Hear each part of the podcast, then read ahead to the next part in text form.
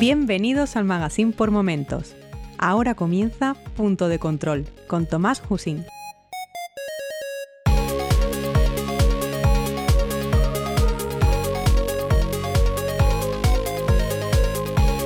Saludos, feliz año y bienvenidos al episodio 32 de Punto de Control, un podcast sobre videojuegos, fantasía y ciencia ficción con el fin de compartir mi afición a estos géneros de una manera lo más amena posible. Mi nombre es Tomás y en este episodio nos adentraremos en el proceso de creación de personajes de un videojuego e intentaré explicaros todos los pasos que sigue un personaje desde que se engendra en la imaginación de alguien hasta que lo veis moviéndose en vuestra videoconsola o PC. Comencemos.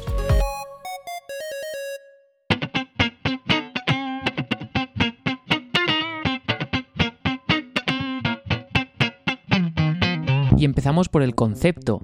En el estudio surge la necesidad de crear un personaje para el juego. Los diseñadores, y si lo hubiese, el guionista del juego presentan los requisitos que tendrá que cumplir el personaje. Por ejemplo, es el jefe de una organización terrorista, va armado con una escopeta y es importante que parezca fuerte porque tendrá bastante vida. En los proyectos donde el estudio tiene la oportunidad de ser algo más creativo, no es raro que se definan los personajes conjuntamente con el equipo de arte, y puede ocurrir que algún concepto, por ejemplo, un malvado en silla de ruedas, te plantee cambiar algo del diseño o del guion para aprovechar una buena idea. Una vez tenemos definido qué va a hacer el personaje en el juego, es el momento de pasarlo al papel. Como normalmente no se tiene totalmente claro cómo debe ser el personaje, lo normal es hacer varias pruebas y mezclar iterativamente las partes que convencen de cada dibujo hasta que encuentras el diseño que funciona. Cuando ya tenemos un diseño final del personaje, se suelen hacer varios dibujos, dibujos de referencia con el personaje en varias perspectivas y a veces algún detalle especial por separado, como el arma que lleva, un logo especial, etc etcétera. Una vez tenemos el personaje definido, el siguiente paso suele ser el modelaje, es decir, transformar ese dibujo de dos dimensiones a un modelo 3D. Para la mayoría de juegos de consola y PC se suelen hacer dos modelos o malla de triángulos.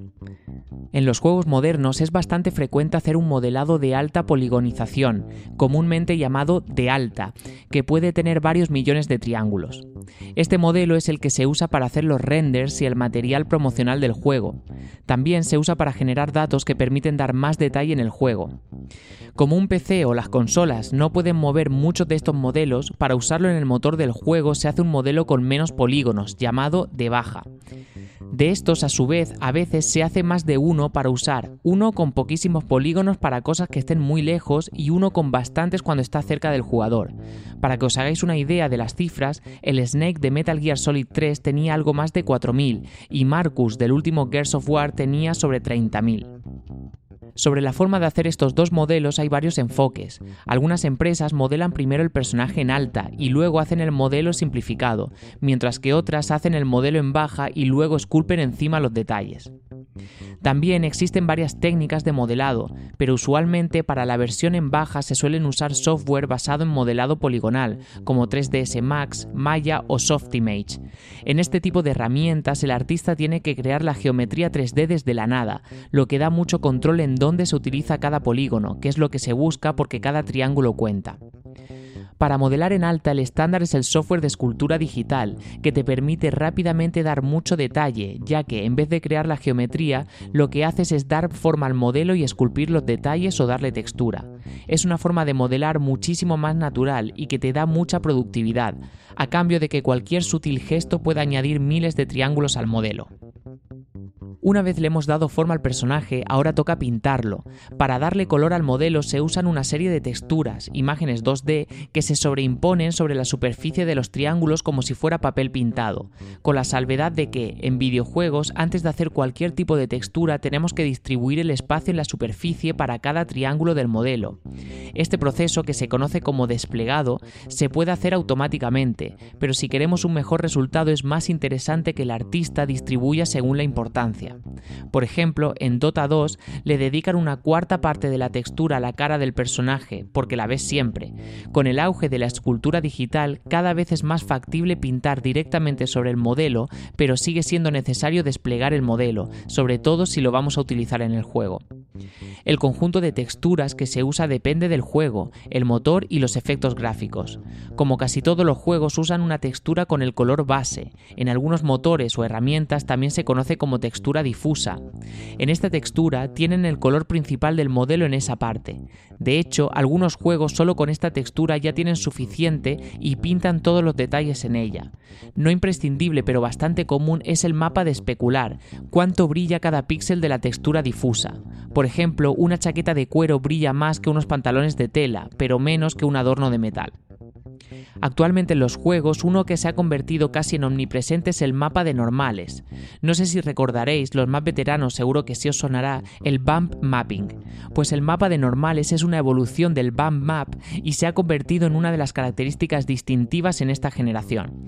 Este mapa de normales es bastante usual que se saque del modelo en alta y nos permite usar en juegos el modelo de pocos polígonos y que se vea como si tuviera más. Evidentemente todos estos detalles y texturas requieren procesamiento por píxel y no siempre podremos utilizarlos en todos los juegos. Una solución es pintar algunos detalles en la textura y por ejemplo si tenemos un soldado con un casco tipo de la Segunda Guerra Mundial, la sombra que hace el casco sobre la cabeza se puede pintar en el difuso, pero si nos fijamos bien veremos que esa sombra no reacciona con las fuentes de luz. Tras el pintado tenemos un personaje que ya parece de videojuego, pero no se mueve. Mientras los artistas 3D y 2D trabajan en el personaje, hay otros artistas trabajando en los movimientos, es decir, en animar al personaje. Suponiendo que tenemos ya el modelo terminado, antes de animarlo es necesario hacer el rigging. Esto significa vincular este modelo a un esqueleto. En este paso, un artista técnico se encarga de decidir cómo se mueve cada polígono respecto a los huesos del esqueleto y aplica las restricciones que sean necesarias al esqueleto para que no haya clipping o se estiren las texturas. Por ejemplo, hasta dónde se puede levantar el brazo, cuánto gira la cabeza, etc. Recordad que un modelo está hecho de aire y por poder puedes darle la vuelta a los brazos, aunque luego se vea un churro. Una vez tenemos al personaje y somos capaces de mover sus articulaciones como si fuera una marioneta, ya podemos empezar a trabajar en la animación, aunque no tengamos el modelo.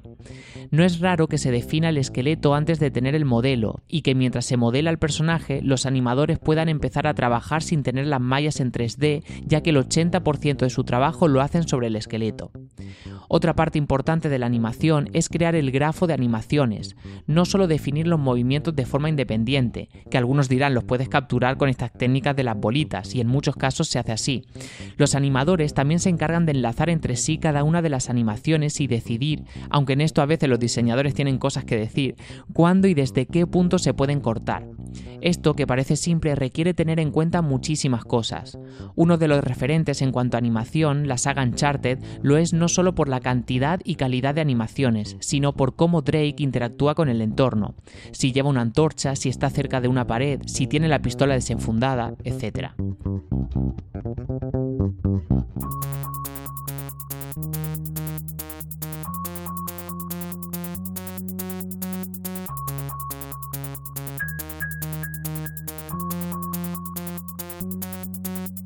Como habréis visto, para hacer uno solo de los personajes de un videojuego hace falta varios profesionales con habilidades muy diversas.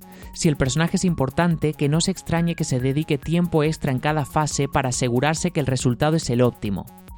Aquí llegamos al final del episodio y no puedo acabarlo sin agradeceros el tiempo que habéis dedicado a escucharlo. Podéis poneros en contacto conmigo para hacerme llegar vuestros comentarios por Twitter, soy Tomás HV y si queréis podéis dejar una reseña sobre el podcast en iTunes o en iVoox.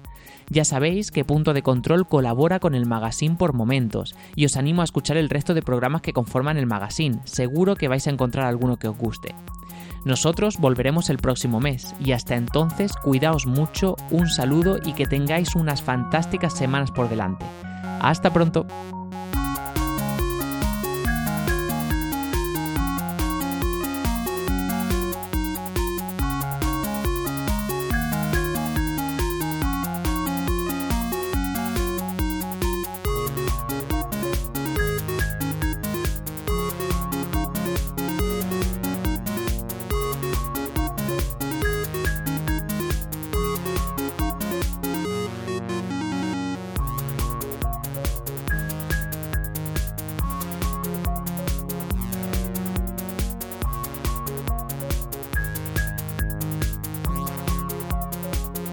Si te gusta este programa y lo escuchas desde la plataforma o la aplicación de iVoox, te pedimos que le des al botón me gusta que acompaña este audio.